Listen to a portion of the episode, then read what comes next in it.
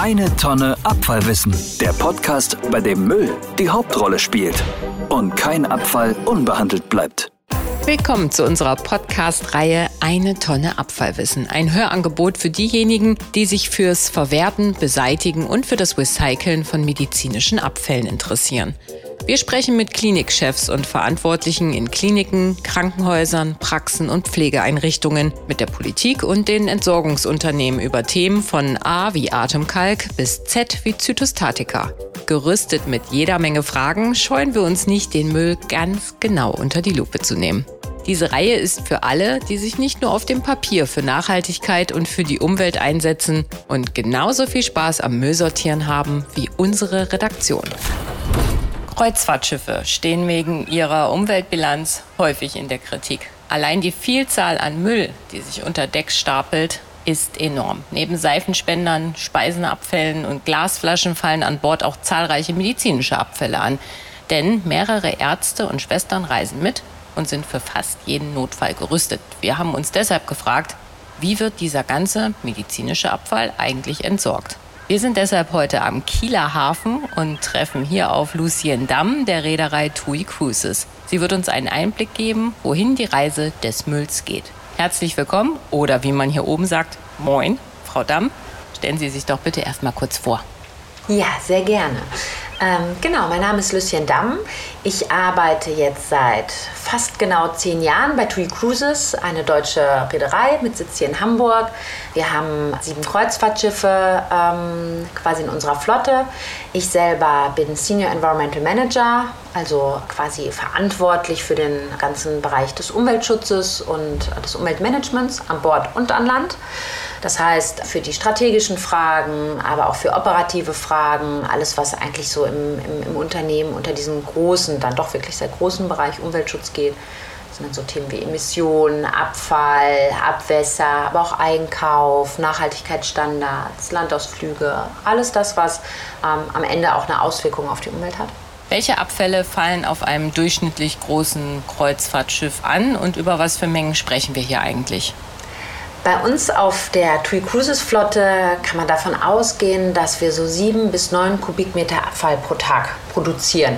Und das setzt sich eigentlich aus ganz unterschiedlichen Abfallarten zusammen. Das sind ähm, natürlich die, die aus dem Hotelbereich kommen, aus dem Essensbereich, Essensabfälle, Verpackungen, Verbrauchsprodukte natürlich auch, alte Lappen, Gläser, äh, Kartonagen. Das ist also wirklich im Grunde vergleichbar mit das, was Sie so von zu Hause kennen oder das, was man so aus einem Hotel kennt. Wir haben insgesamt an Bord ähm, fast 42 Müllkategorien, die wir unterscheiden. Also das ist schon wirklich sehr, sehr differenziert. Und die sortieren wir an Bord im Grunde. Ähm, wir haben einen extra sogenannten Müllraum, Abfallraum. Da wird das alles vorsortiert und dann in jeweiligen Prozessen, die wir vordefiniert haben, die auch standardisiert sind, auf jedem der Schiffe gleich, dann zugeführt. Auf einem mittelgroßen Schiff entstehen jede Woche etwa 16 Tonnen Speiseabfälle.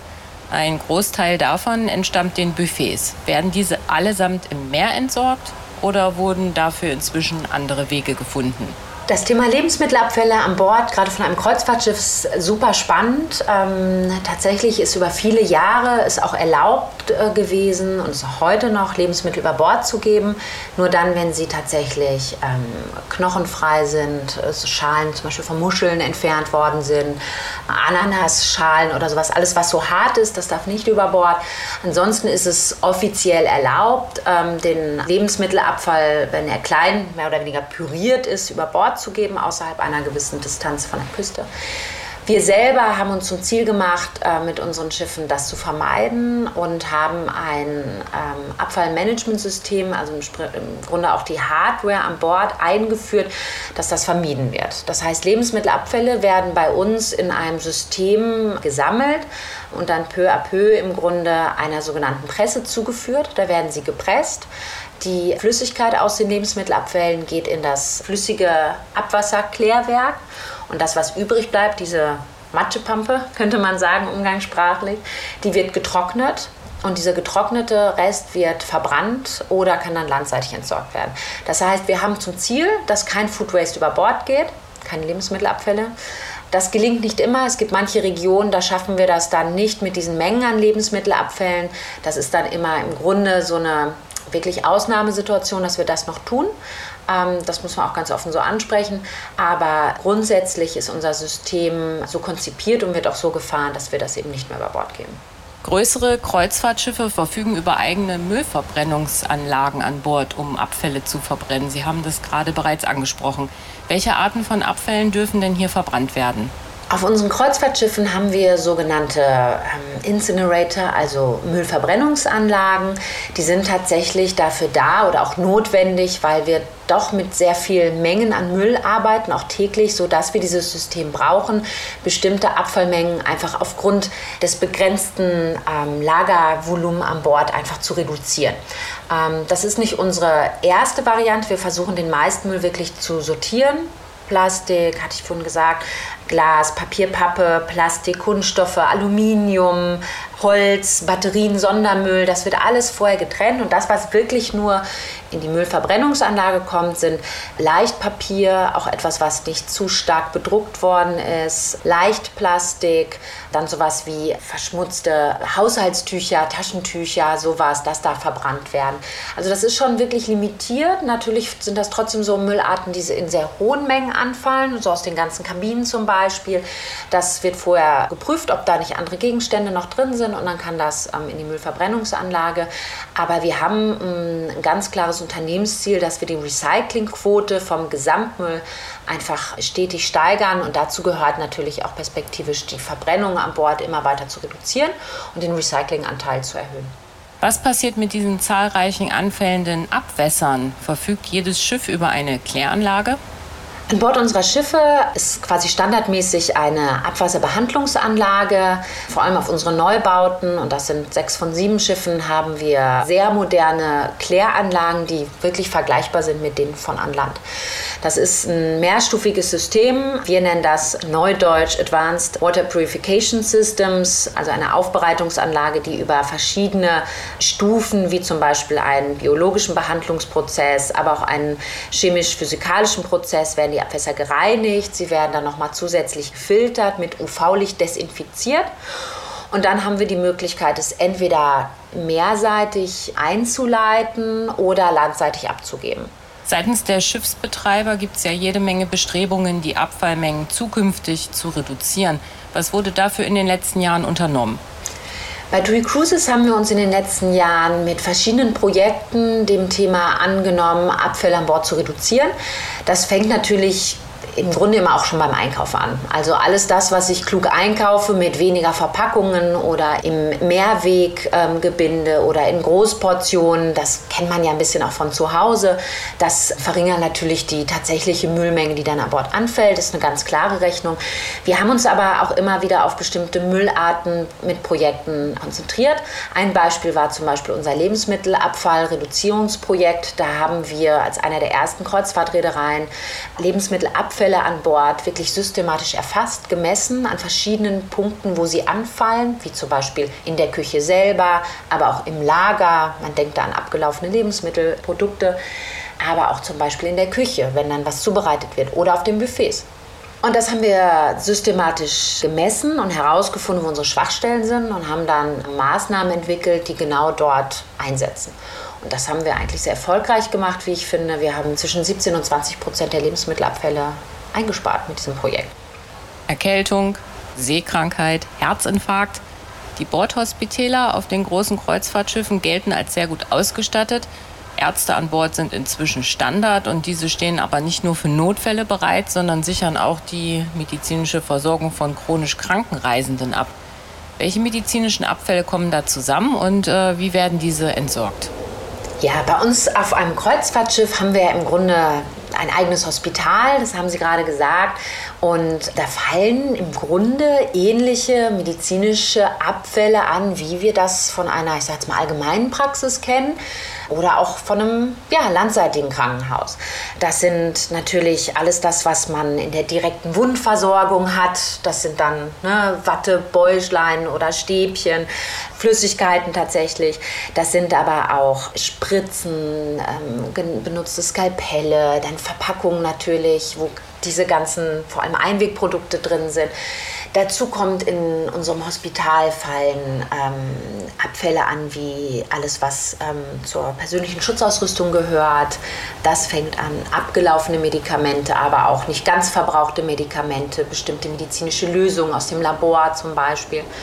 Das ist auf jeden Fall eine ganze Menge, sehr, sehr unterschiedlich. Wir haben aber an Bord eine ganz, ganz differenzierte Festlegung, was genau mit jeder dieser Abfallarten passiert. Das ist ganz klar geregelt in einem sogenannten Manual, nennen wir das auch auf Neudeutsch wieder. Ähm, und äh, da kann das medizinische Personal auch reinschauen, kann sich das dann genau nochmal anschauen, wenn da Unsicherheiten sind. Der Umweltoffizier, den wir an Bord haben, überprüft das regelmäßig was mit eigentlich allem medizinischem Abfall dort passiert, egal ob es infektiös sein kann oder nicht. Es wird in bestimmte Taschen verpackt Spritzen und alles, was scharf ist, in sogenannten Boxen, wo natürlich keine Verletzungsgefahr von ausgeht und auch, dass die, ähm, natürlich die Verpackung nicht ähm, dadurch verletzt wird durch die scharfen Gegenstände. Alles andere in so weicheren Bags, die werden auch verschlossen, versiegelt, sind besonders gekennzeichnet mit medizinischen Abfällen und müssen ganz gesondert dann natürlich an zertifizierte Entsorger an Land abgegeben werden, dass sie dann landseitigen Prozess, ähnlich wie man das dann, dann von einem landseitigen Hospital dann kennt, auch entsorgt werden, desinfiziert oder verbrannt. Wir haben tatsächlich einige Abfälle, auch wie abgelaufene Medikamente oder wirklich leicht verunreinigte Produkte, die auch in diesen Taschen gesammelt werden. Das ist quasi immer Standard, die dann aber auch in der bordeigenen Verbrennungsanlage tatsächlich dann auch vernichtet werden können. Vor allem, wenn es ähm, um bestimmte infektiöse Geschichten geht, die man dann einfach auch nicht lange an Bord rumliegen lassen möchte oder auch kann manchmal, wenn das der Fahrplan nicht zulässt, dann wird das verbrannt unter Aufsicht auch des Umweltoffiziers, ähm, wird auch eingeloggt und ähm, genau. Wer deklariert denn die Abfälle an Bord? Übernimmt das der Umweltoffizier? Das medizinische Personal ist dafür verantwortlich, dass dann die Abfälle, die dort direkt anfallen, auch sofort ähm, in den richtigen Tüten oder Taschen, wie man immer das auch nennen mag, ähm, verpackt werden.